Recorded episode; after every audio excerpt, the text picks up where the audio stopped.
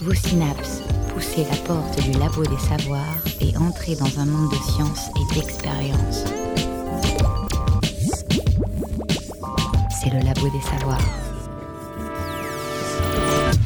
Le vendredi 21 juin 2019, le Labo des Savoirs se trouvait aux Journées scientifiques de l'Université de Nantes, en collaboration avec le colloque numéro 18 intitulé Pollution diffuse sur le continuum terre-mer. Les pollutions diffuses sont souvent peu visibles. Elles constituent néanmoins un risque majeur pour l'environnement, bien qu'à des concentrations modérées de larges étendues, aussi bien sur terre qu'en mer, peuvent être durablement polluées. En Pays de la Loire, plusieurs équipes de recherche de différents domaines, biologie, géologie, sociologie, chimie ou encore physique, se sont réunies autour de la problématique des pollutions diffuses sur le continuum terre-mer.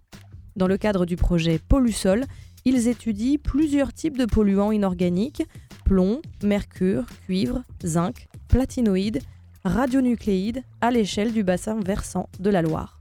Ce colloque s'adressait à la fois aux spécialistes du domaine, mais également aux néophytes. Dans un premier temps, il a permis de présenter les avancées de la recherche permise grâce au projet Pollusol, en focalisant sur deux contaminants phares du projet, les radionucléides et le cuivre. Dans un second temps, il a visé à ouvrir le débat sur des questions de société. Quels risques pour les territoires sur le long terme, mais également quels impacts sur la santé humaine? Vous cherchez la science? Ne quittez pas, ne quittez pas, ne quittez pas.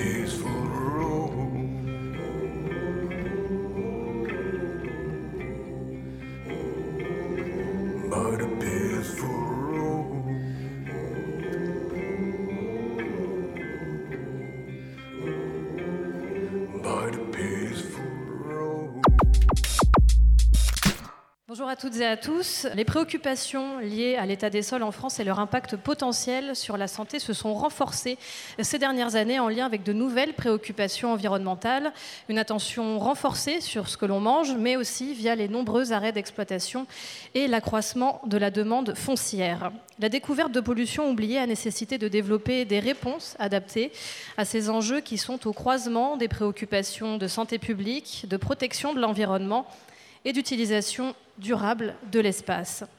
En 2012, d'après l'Institut de veille sanitaire, le nombre de sites recensés qui ont connu par le passé une activité industrielle ou de services potentiellement polluantes dépasse le nombre de 230 000 en France, dont près de 4 000 font l'objet de mesures de surveillance, de diagnostic ou de réhabilitation.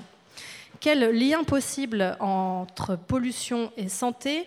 Quelle peut être l'étendue de ce qu'il nous reste à découvrir C'est le thème de cette table ronde qui est, comme Pierre l'a mentionné à l'instant, une mise en commun des experts et des expertes, Pollusol et MiBiogate. Avec donc euh, Michel Bisson, bonjour. Bonjour. Toxicologue à l'Institut national de l'environnement industriel et des risques, INERIS. Karen Chardon, bonjour. Ah oui, le micro est un peu loin. Bonjour. Vous êtes euh, directrice adjointe et professeure d'université au laboratoire Péritox d'Amiens. Vos travaux portent sur les risques toxiques causés euh, par les pesticides sur la périnatalité notamment. À vos côtés, Bruno Lamas, bonjour. Bonjour. Vous êtes chargé de recherche à l'INRA dans l'équipe antérisque euh, de l'unité Toxalim de Toulouse et vous vous intéressez spécifiquement aux interactions entre contaminants alimentaires, additifs chimiques et microbiote intestinal. Et enfin, Roslane Fleury, bonjour. Bonjour. Vous êtes quant à vous professeure en psychologie sociale et environnementale à l'Université de Nantes, directrice du laboratoire de psychologie des Pays de la Loire. Alors on va rentrer immédiatement dans, dans le vif du sujet avec vous, Michel Bisson, et cette question, quelles sont euh, les différentes voies d'exposition possibles pour l'homme? Mais peut-être que Karen Chardon et Bruno Lamas pourront compléter euh, votre réponse. C'est une réponse extrêmement classique. hein. On, distingue en général trois grandes voies d'exposition, euh, qui sont euh, la- l'inhalation, la voie orale et la voie cutanée. L'inhalation et la voie orale, en fait, ce sont des voies naturelles de pénétration euh, des, substances dans l'organisme. Donc, ce sont les voies qui vont être principalement étudiées et recherchées. Et la voie cutanée, en fait, la, la peau constitue une barrière de protection de l'organisme vis-à-vis de l'extérieur. Donc, cette voie est une voie moins naturelle de pénétration dans l'organisme, mais ça reste une voie d'exposition importante. Et on va aussi différencier euh, selon le contexte. euh, on différenciera deux types de populations essentiellement. La population de travailleurs, pour lesquels les, expositions sont essentiellement euh, l'inhalation et le contact cutané, puisque le travailleur ne mange pas sur son lieu de travail. Et puis la population générale, dont la voie d'exposition principale est plutôt la voie orale. En sachant que quand même, on va distinguer aussi des fois en fonction des habitudes euh, des populations particulières, notamment, on l'a vu notamment dans notre groupe tout à l'heure, euh, les enfants, puisque en fait, ils ont euh, un comportement, surtout en bas âge, en fait, le 0-3 ans, puisque les enfants sont généralement d'abord près du sol, et ensuite, ils, sont, euh, ils ont naturellement, ils mettent tout à la bouche, donc la voie de- orale est une voie importante. Et le fait qu'ils soient près du sol fait que certains polluants qui vont s'accumuler à des niveaux euh, bas, euh, peut-être plus à des niveaux d'exposition plus importants pour eux que pour les adultes. C'est bon, rajouter. c'est bon pour vous? Quels peuvent être, Michel Bisson, les, les outils de mesure de ces niveaux d'exposition auxquels peuvent être soumises ces populations?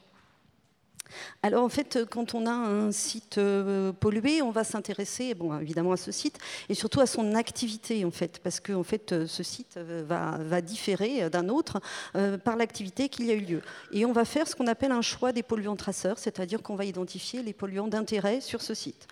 On va ensuite euh, regarder en fait le devenir de ces polluants, c'est-à-dire quelles sont euh, les, euh, les transformations, les endroits où on va les retrouver particulièrement, et on va, on va faire ce qu'on appelle un schéma conceptuel, c'est-à-dire qu'on va déterminer les sources de transfert en jeu pour savoir en fait quelles sont les sources d'exposition qui peuvent avoir lieu pour la population.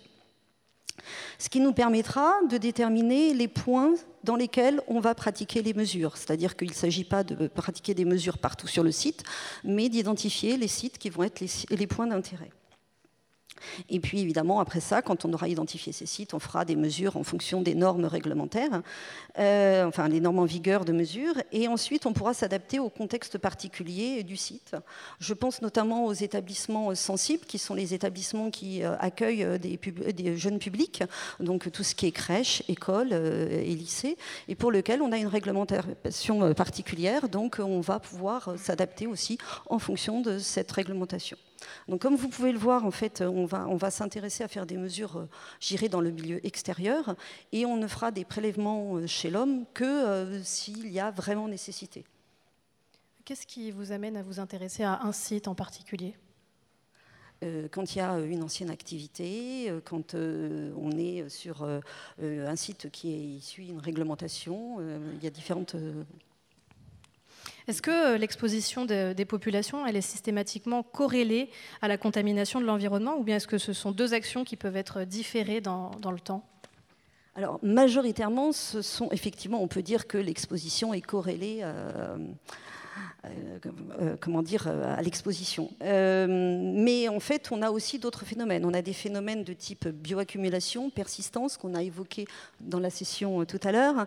Euh, mais, mais aussi, euh, certains polluants vont pouvoir être dégradés et vont pouvoir migrer à d'autres endroits.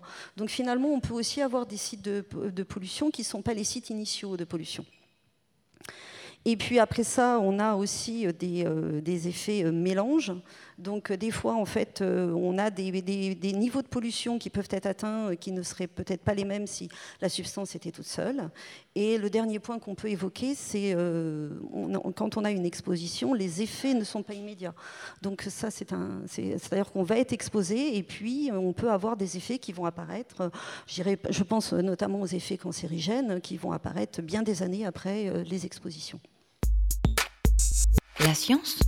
Toutes les sciences au Labo des Savoirs.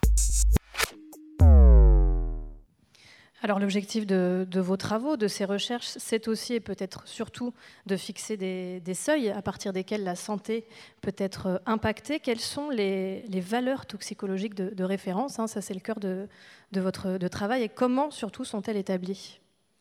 Alors euh, oui, alors les, valeurs euh, toxicologiques de référence, ce sont des valeurs en fait, euh, contrairement à ce que l'on peut imaginer, c'est pas des valeurs à partir de quelles on voit apparaître des effets, mais plutôt c'est des valeurs qui vont être protectrices pour les populations. Donc c'est des valeurs pour lesquelles on imagine qu'il n'y a pas d'effet sur la santé et qui vont nous servir en fait en calcul de risque pour ensuite faire un lien entre ce que l'on va appeler les dangers, c'est-à-dire les effets de la substance sur l'organisme, et les niveaux d'exposition rencontrés, donc ceux qui vont être mesurés. Donc, euh, au niveau de ces valeurs de référence, on va les construire. En fait, on va identifier deux cas différents, euh, c'est-à-dire des, un cas euh, qui sont les effets en fait cancérigènes génotoxiques, qui sont assez particuliers, qui est une méthode un petit peu particulière. Et sinon, on a un cas qu'on appelle les substances à effet à seuil, qui est la majorité des cas. Mais bon, mis à part ce, point de détail, euh, en fait, on va d'abord euh, construire un, profil toxicologique de la substance, c'est-à-dire qu'on va identifier l'ensemble des effets de la substance, et ensuite on essaiera d'identifier euh, que- quels sont les niveaux auxquels, enfin les niveaux, les effets les plus bas, ou, pour essayer d'identifier, en fait, de protéger de l'ensemble des effets. Donc on va retenir une étude. Et à partir de là, on va faire un calcul. C'est un petit peu de la technique. On fait un calcul, donc on va, on va euh, calculer une dose ou une concentration. Et ensuite, ce qu'on va faire, euh, qui est, un, point important dans la construction et sur lequel on, on- on peut se poser des questions, c'est en fait, on va appliquer ce qu'on appelle des facteurs d'incertitude. Ces facteurs d'incertitude peuvent être plus ou moins importants en fonction en fait, de la confiance qu'on a dans les études de départ. C'est-à-dire une substance sur laquelle on a beaucoup de données au départ, on aura peu de facteurs d'incertitude. Par contre, une substance sur laquelle on a peu de données au départ, ou beaucoup d'incertitudes, par manque encore de connaissances, on va avoir un facteur d'incertitude qui est plus important. Vous dites euh, ce sont des taux en dessous desquels on imagine qu'il n'y a pas de danger pour la santé humaine. On imagine donc on n'est pas sûr. Non, on, espère être sûr. Mais en fait, euh, si on va compléter le- les, les- si on complète les études, si on a de nouvelles investigations, il peut se faire que l'on trouve ensuite des niveaux plus bas. Et on met à jour finalement ces seuils de, On met à jour. de Oui. dangerosité. Tout à fait. Euh, c'est une notion qui a été abordée tout à l'heure aussi euh, lors de la session euh, Pollusol, le bruit de fond géochimique. Alors, qu'est-ce que c'est et comment est-ce que vous en tenez compte dans l'établissement de ces valeurs toxicologiques de référence? Alors, le bruit de fond géochimique, en fait, plus, précisément, ça s'appelle le bruit de fond gé- pédogéochimique. Et en fait, ça prend en compte les, valeurs de, fond, c'est-à-dire la pollution naturelle locale. Donc en fait, ça, n'entre pas dans le calcul des valeurs de référence toxicologiques parce que les valeurs toxicologiques de, référence, ce sont, sont des valeurs qui sont basées sur les données humaines, enfin humaines ou animales, enfin des valeurs toxicologiques, alors que euh, le fond géochimique, euh, c'est la, donnée, je dirais, locale du site. Euh, par contre, ça va servir dans le calcul de risque, puisqu'en fait, il va falloir déterminer si sur un site, on a une élévation de, ce fond ou pas. C'est-à-dire que si on est au-dessus et quelle est la part euh, précise du site, donc quel est l'apport précis du site par rapport au, au fond qu'il existe. Bien entendu, à l'arrivée, on prendra les deux, c'est-à-dire qu'on prendra en compte à la fois cette valeur de fond et à la fois la valeur d'exposition sur le site. Vous venez d'évoquer les animaux. Est-ce qu'il existe des valeurs toxicologiques de référence qui varient selon qu'on s'intéresse à l'humain, aux animaux, voire aux végétaux? Non, bah, alors, les végétaux, c'est un peu différent. Euh, pour les, valeurs, en fait, les animaux sont étudiés comme modèle de laboratoire et vont nous fournir des informations quand on n'a pas de données humaines. Mais euh, on- quand on établit de valeur de référence, c'est une valeur de référence à visée humaine. Quelles sont finalement les limites de ces VTR On va les appeler comme ça pour euh, raccourcir. Oui. Alors, euh, il y en a un certain nombre des visites, donc des limites de type méthodologique. Euh, donc, en fait, d'une- part, vous l'avez compris, c'est-à-dire que la valeur va dépendre en fait du, pool de données dont on dispose au départ. Pour une substance où on a beaucoup de données, on imagine qu'on va facilement pouvoir établir cette valeur, ce qui n'est malheureusement pas toujours le cas, parce qu'en fait, in fine, il faut qu'on ait une étude de bonne qualité avec une bonne relation dose-effet. Ce qui n'est pas toujours évident, même sur une substance où finalement on connaît bien l'ensemble des effets, mais des fois cette information nous manque. Euh, par ailleurs, sur une substance où on a très peu de données, eh ben, on va avoir une difficulté à, à établir cette valeur toxicologique de référence. Et donc on va se retrouver embêté, c'est-à-dire que soit on va ajouter un facteur d'incertitude très important, et du coup on va faire croire quelque part que cette substance est très toxique, en attendant d'avoir d'autres données qui vont nous permettre de réduire ce facteur d'incertitude, mais dans un, esprit de protection des populations, on va avoir donc ce facteur assez bas. Euh, enfin, le facteur élevé qui réduit la valeur. Et puis après ça, pour toutes les substances pour lesquelles on n'a pas suffisamment de données, eh ben on ne pourra pas établir de valeur. Ça veut dire que dans un calcul de risque, on ne pourra pas prendre en compte la substance. Après ça, il y a d'autres limites qui sont en fait, d'une part, l'aspect, euh, je dirais, on, on, fait des études substance par substance. Il y a des valeurs toxicologiques de référence qui existent substance par substance. Donc pour l'instant, il n'y en a pas pour des mélanges. Donc le mélange sera pris en compte après dans l'évaluation des risques sanitaires rajouter qu'effectivement, il, y avait aussi une autre limite euh, qui était euh, le, type de population étudiée et que, en l'occurrence, les VTR sont réalisés pour euh, les adultes et non pas pour des populations qui sont dites plus vulnérables, à savoir bah, les enfants, les jeunes enfants, voire même les populations vieillissantes. Donc, c'est également une limite à connaître avant d'utiliser ces valeurs limites pour toutes les populations. Alors, juste, on est, comme on n'a pas toujours les informations, on essaye de s'assurer qu'il n'y ait pas des populations qui ne soient pas couvertes, et on rajoute un fameux facteur d'incertitude, justement pour dire, ben, si, si on avait des données euh, plus complètes, on pour, enfin, dans l'attente. Voilà. Alors ces, ces, calculs de seuil concernant les mélanges, c'est quand même un enjeu assez important. On parle souvent des, de ces fameux effets cocktails. Hein. c'est un peu l'expression tarte à la crème, mais bon, on va la reprendre maintenant.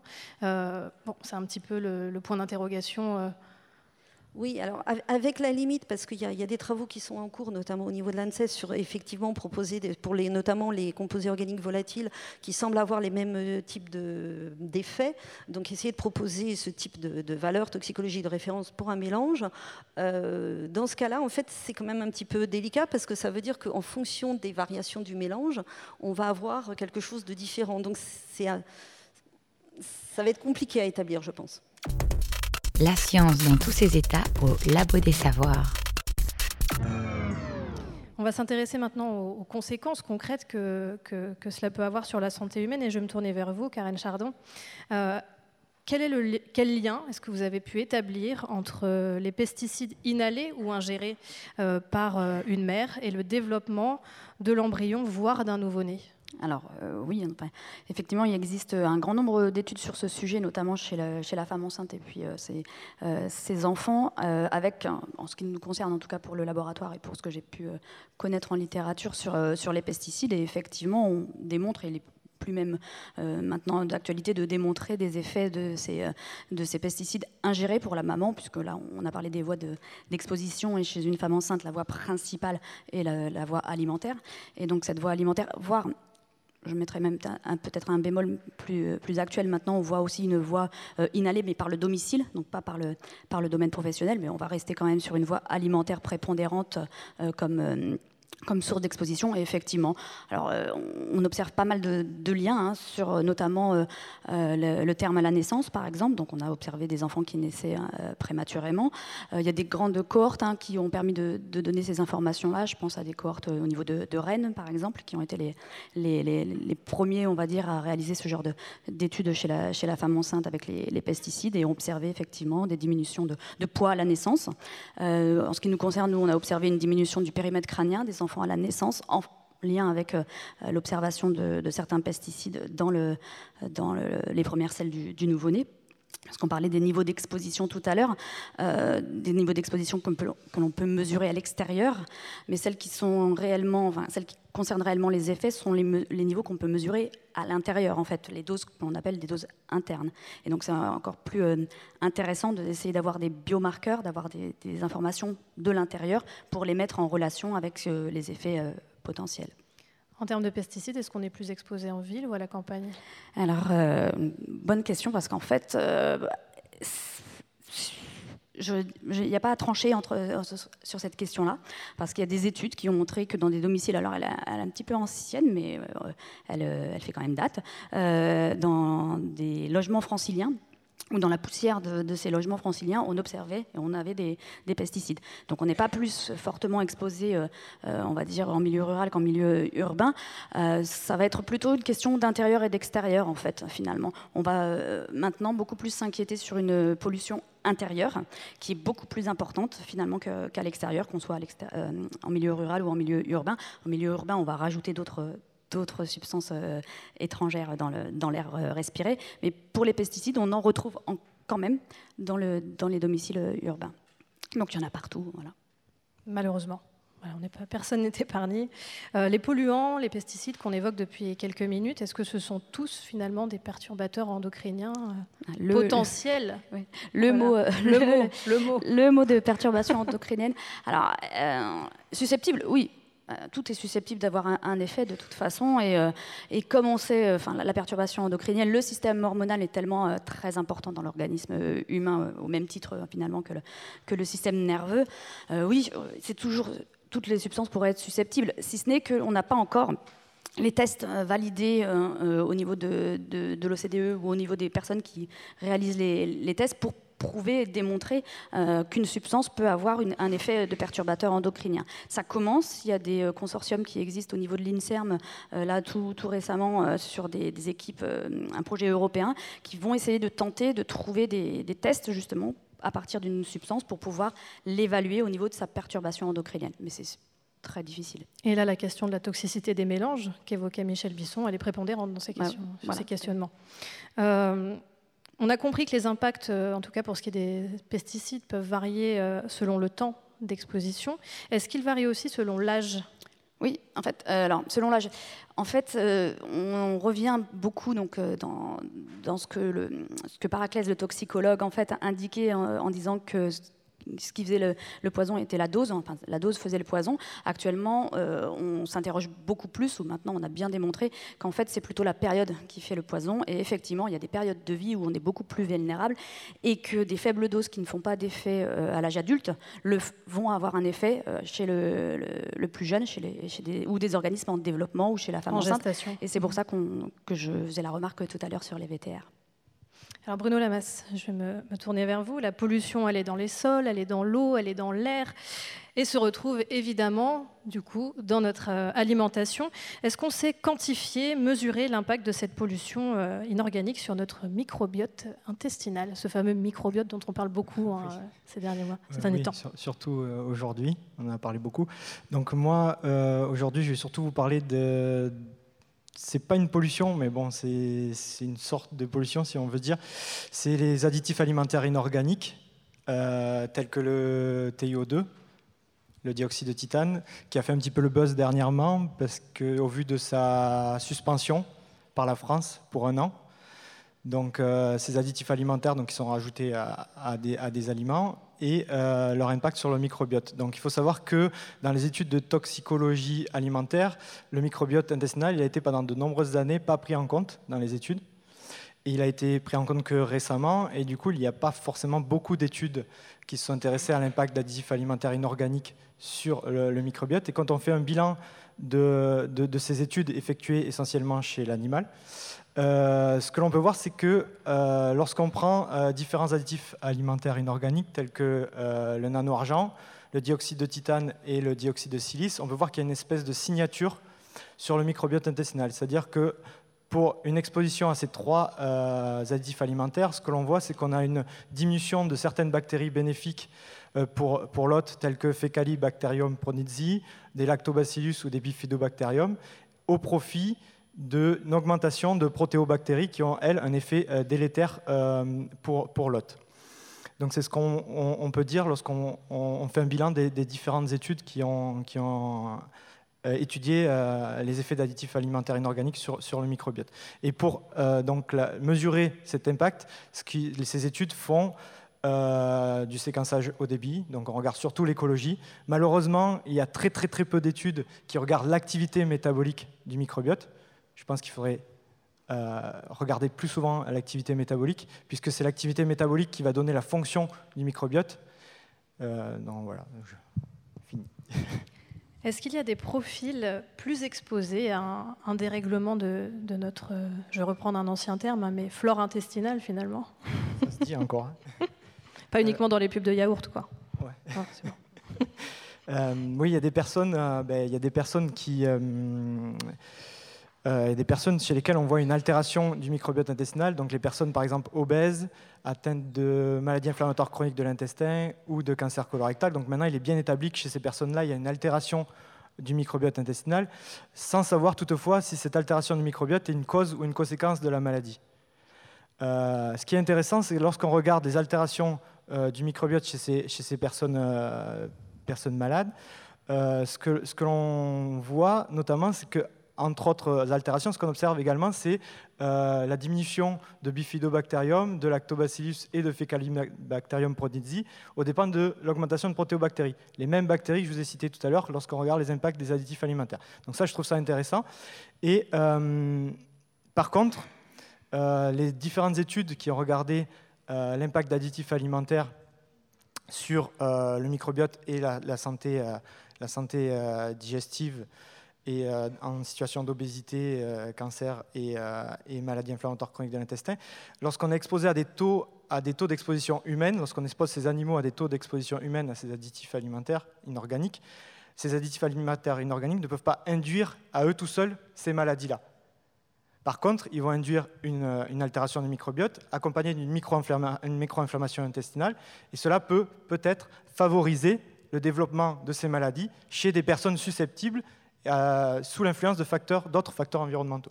Alors ces additifs alimentaires dont vous parlez, on les trouve dans quel type de produits? Des produits transformés? Alors, euh, principalement, j'imagine? Je vais vous prendre par exemple le, le- le TiO2. Par exemple, le TiO2, c'est le dioxyde de titane, donc c'est un colorant blanc que l'on retrouve notamment euh, dans les euh, confiseries, les pâtisseries, que l'on retrouve dans les plats préparés, les sauces blanches, tout ce qui est un peu blanc. Surtout, on en retrouve aussi beaucoup dans le dentifrice. Euh, pour le dioxyde de silice, euh, donc c'est un antimotant. Donc là, on en retrouve dans tout, ce qui est poudre, euh, tel que le sel, euh, le chocolat en poudre, pour pas qu'il l'agglomère en fait. Et voilà, donc on en retrouve ben, dans des aliments consommés quotidiennement par tout le monde. Alors si on se projette un petit peu et en essayant d'être optimiste, est-ce qu'on peut imaginer qu'un jour l'adaptation de l'espèce, de notre espèce, fera qu'on potentiellement on s'adaptera finalement à ces perturbateurs de tout type hein, Bah, moi je vais revenir un peu sur le microbiote. Donc le microbiote, comme je l'ai dit, il, s'adapte à l'exposition à ces additifs alimentaires en diminuant ou en, on voit une diminution, une augmentation de telle ou telle bactérie. Euh, par contre, ce qui peut se passer, c'est que si on diminue les taux d'exposition ou si on arrête l'exposition, il peut y avoir un phénomène de résilience du microbiote, c'est-à-dire que le microbiote va redevenir dans un état normal, entre guillemets. Mais dans certaines situations, une fois que le microbiote est modifié en fonction des, modifications, il peut n'y avoir pas, ce phénomène de résilience, donc il peut rester modifié euh, en permanence et à ce moment-là avoir peut-être, en fonction des altérations, avoir des effets délétères sur, sur l'autre. Donc tout dépend de, l'exposition, du taux d'exposition, de à quoi on est exposé. Roselyne Fleury, je vais me tourner vers vous. Certains risques, on l'a bien compris depuis le début de cette journée, sont, sont avérés. Pourtant, la perception de ces risques par les populations est assez euh, inégale, finalement. Est-ce qu'on connaît les impacts psychologiques de la perception d'un risque environnemental?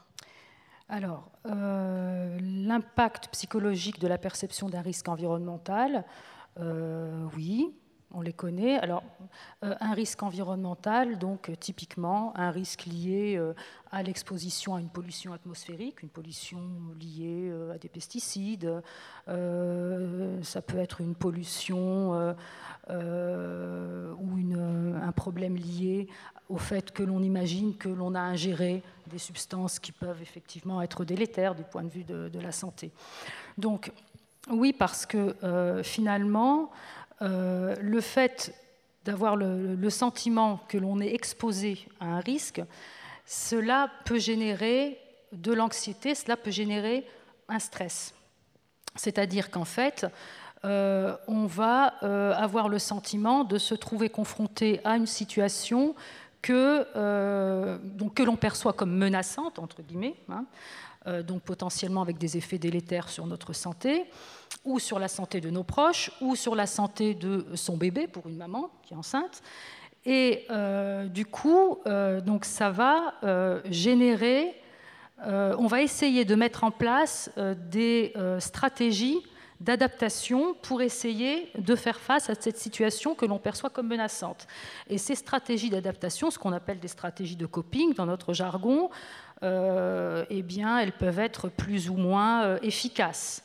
Euh, et on a nous-mêmes le sentiment, et enfin, on, va euh, se sentir plus ou moins efficace par rapport à cette situation que l'on peut euh, soit considéré comme tout à fait maîtrisable et contrôlable, soit considéré comme pas contrôlable du tout.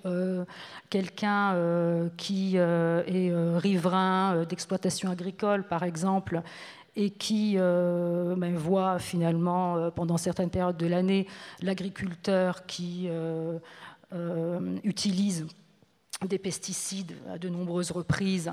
Et si cette personne ben, finalement connaît les, risques que peuvent générer ces, ces pesticides pour elle, pour ses proches, pour ses enfants, cela va effectivement, ça peut induire un stress.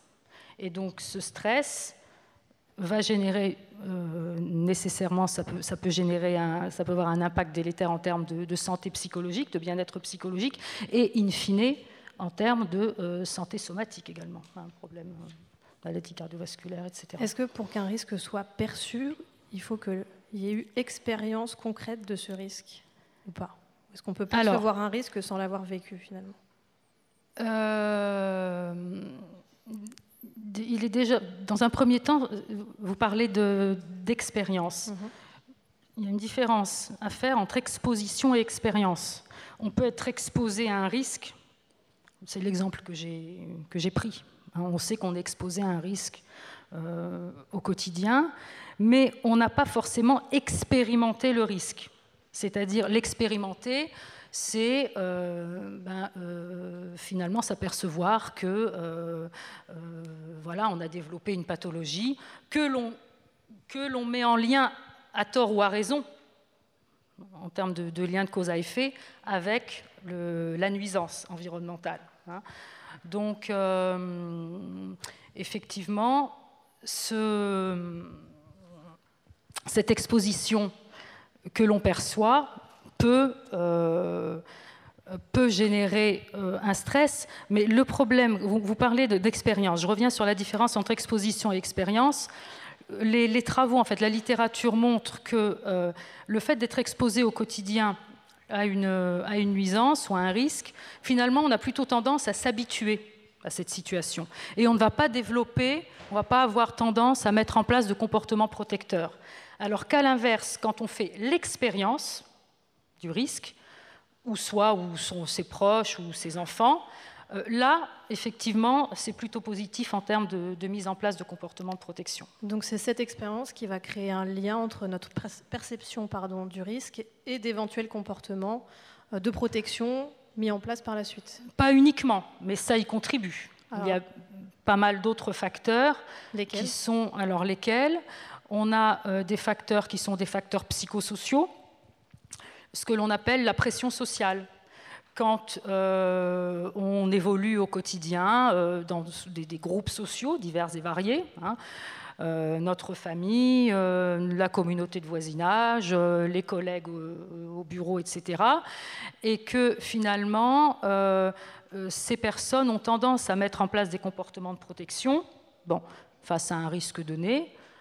Euh, c'est valable pour euh, les, salariés, par exemple. C'est valable pour des agriculteurs qui vont avoir tendance ou pas à utiliser leurs équipements de protection individuelle. Bon. Si l'entourage euh, favorise et met en avant positivement ce type de comportement, s'ils sont valorisés, on va avoir, ça facilite les choses.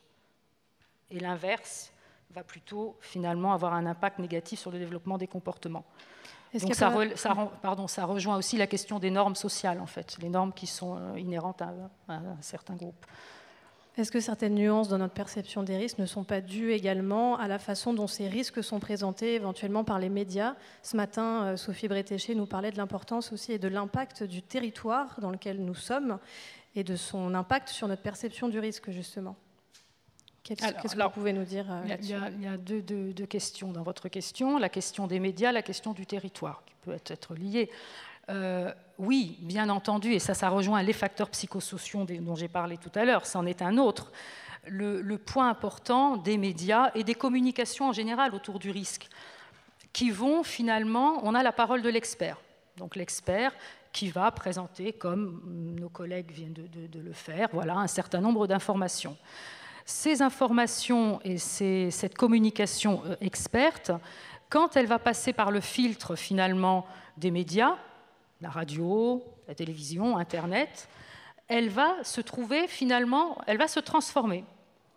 Elle va se déformer. Certains éléments vont être rendus plus saillants, euh, vont être amplifiés, des éléments vont être euh, atténués, etc. Et finalement, le, profane, donc le, non-expert du risque, pour percevoir le risque, eh bien, il va faire avec ce qu'il peut et ce qu'il a en termes d'informations.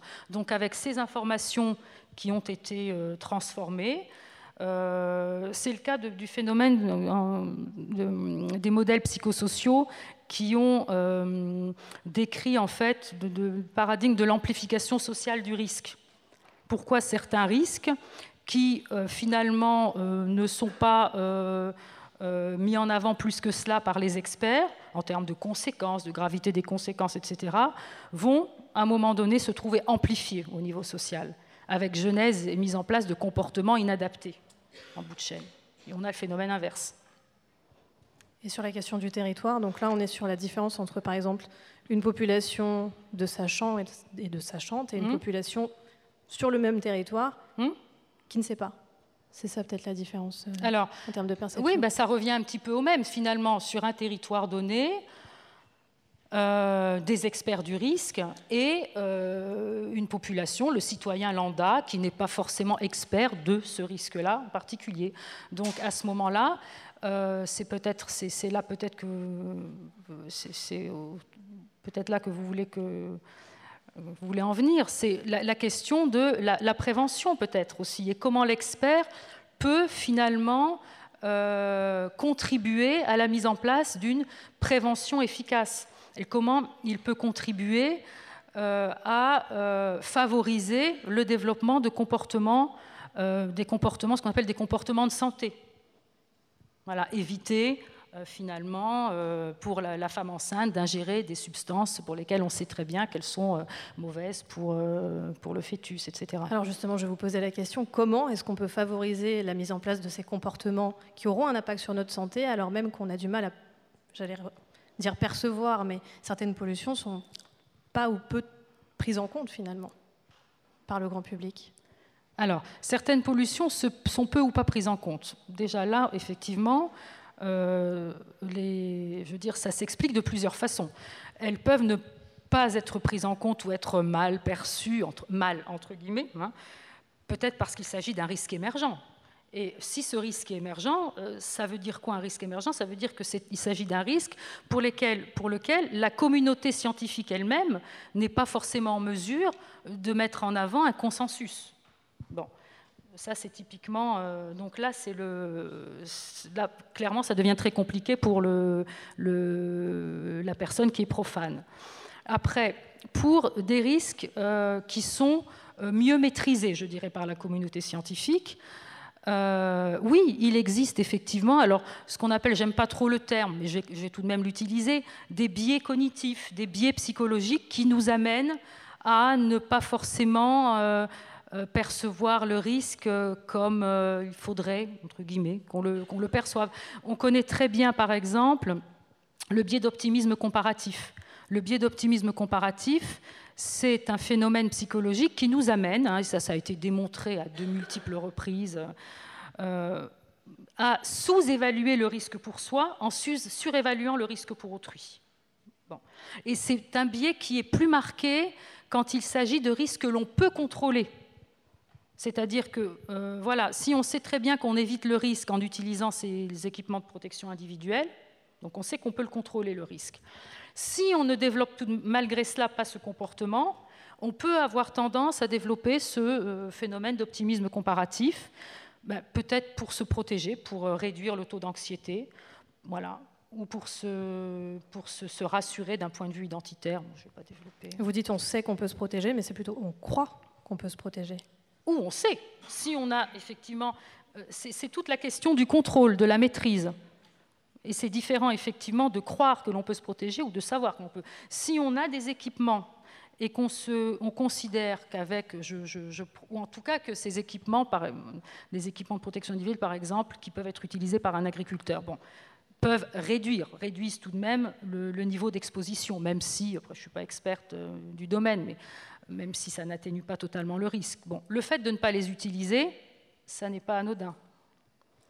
Karen Chardon, est-ce que vous voulez compléter euh Oui, enfin, la, la- la dernière remarque est, est pertinente sur le fait qu'en fait, on va protéger euh, les personnes. ce- C'est un équipement de protection, donc on va se, se protéger en fait du risque. Alors, ce qui- ce qu'il faudrait faire, en fait, c'est prévenir euh, le danger et donc se mettre au niveau euh, du, du zéro, et c'est-à-dire de ne pas avoir ce, ce danger. Donc, on est dans la protection plus que dans la, la prévention quand on fait ce genre de, de- de réflexion. Et donc, il y a toujours ce, ce petit niveau de, de- de risque qui existe dès lors qu'il y a un danger. En matière de pesticides particulièrement, c'est possible d'être dans la prévention?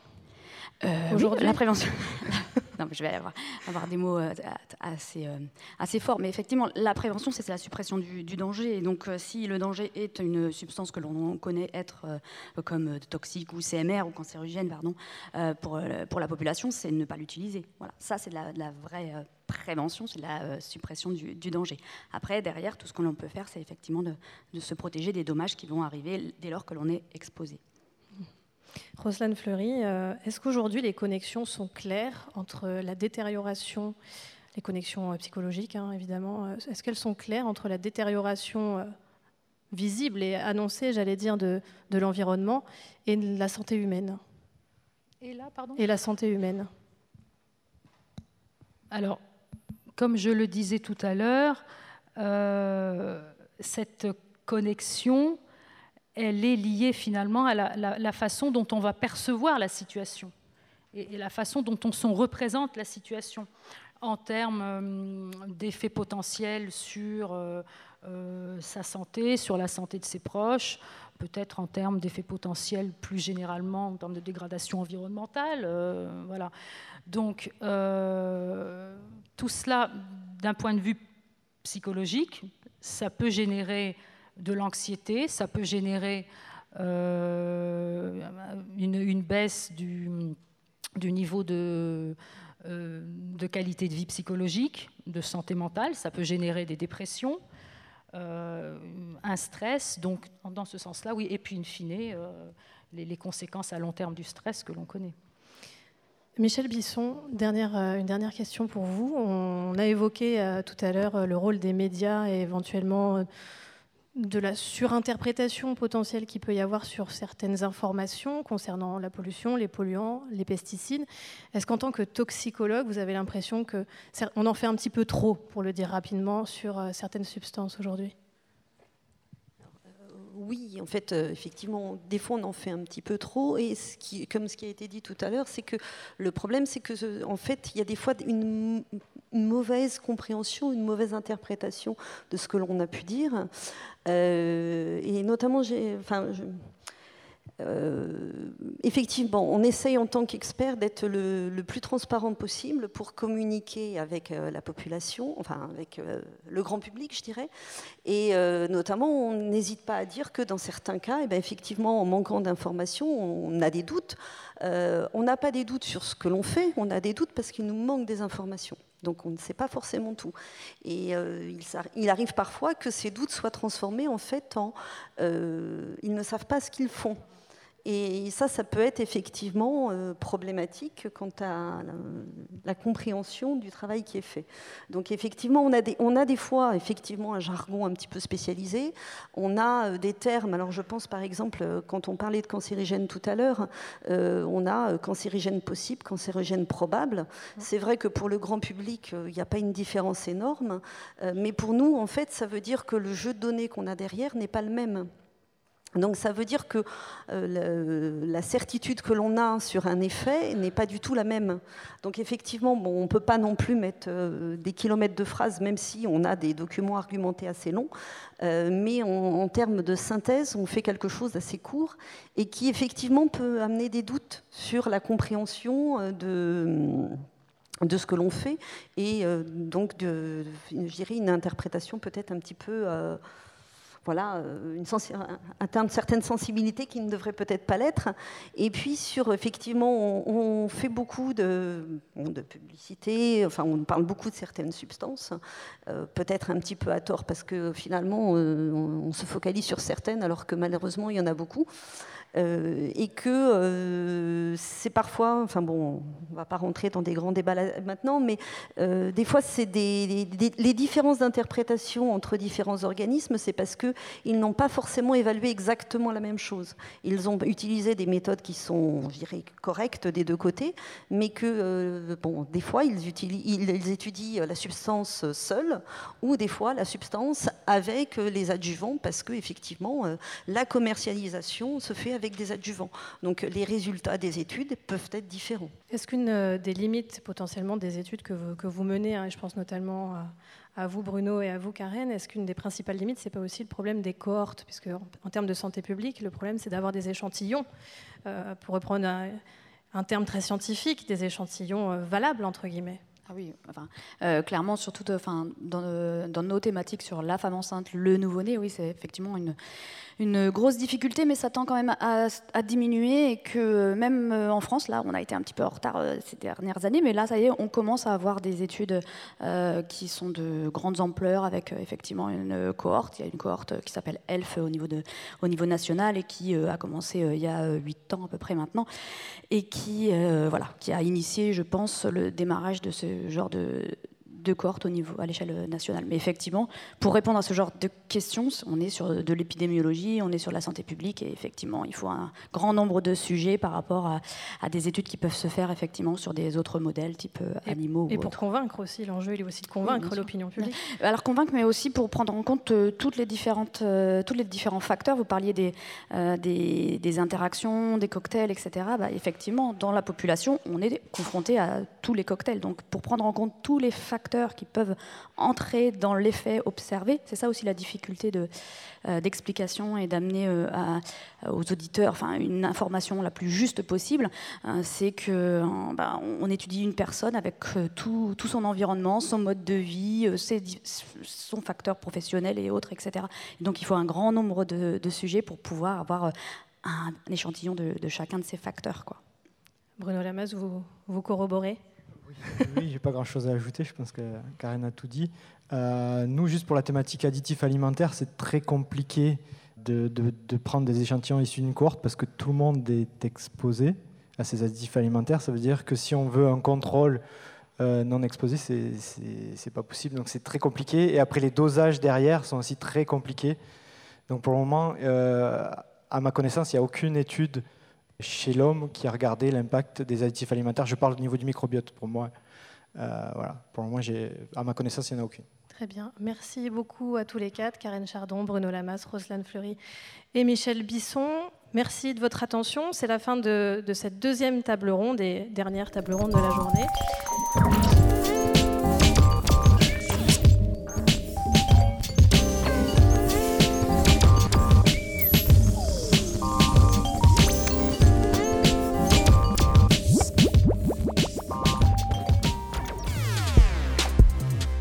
Tous nos podcasts sur labodesavoirs.fr.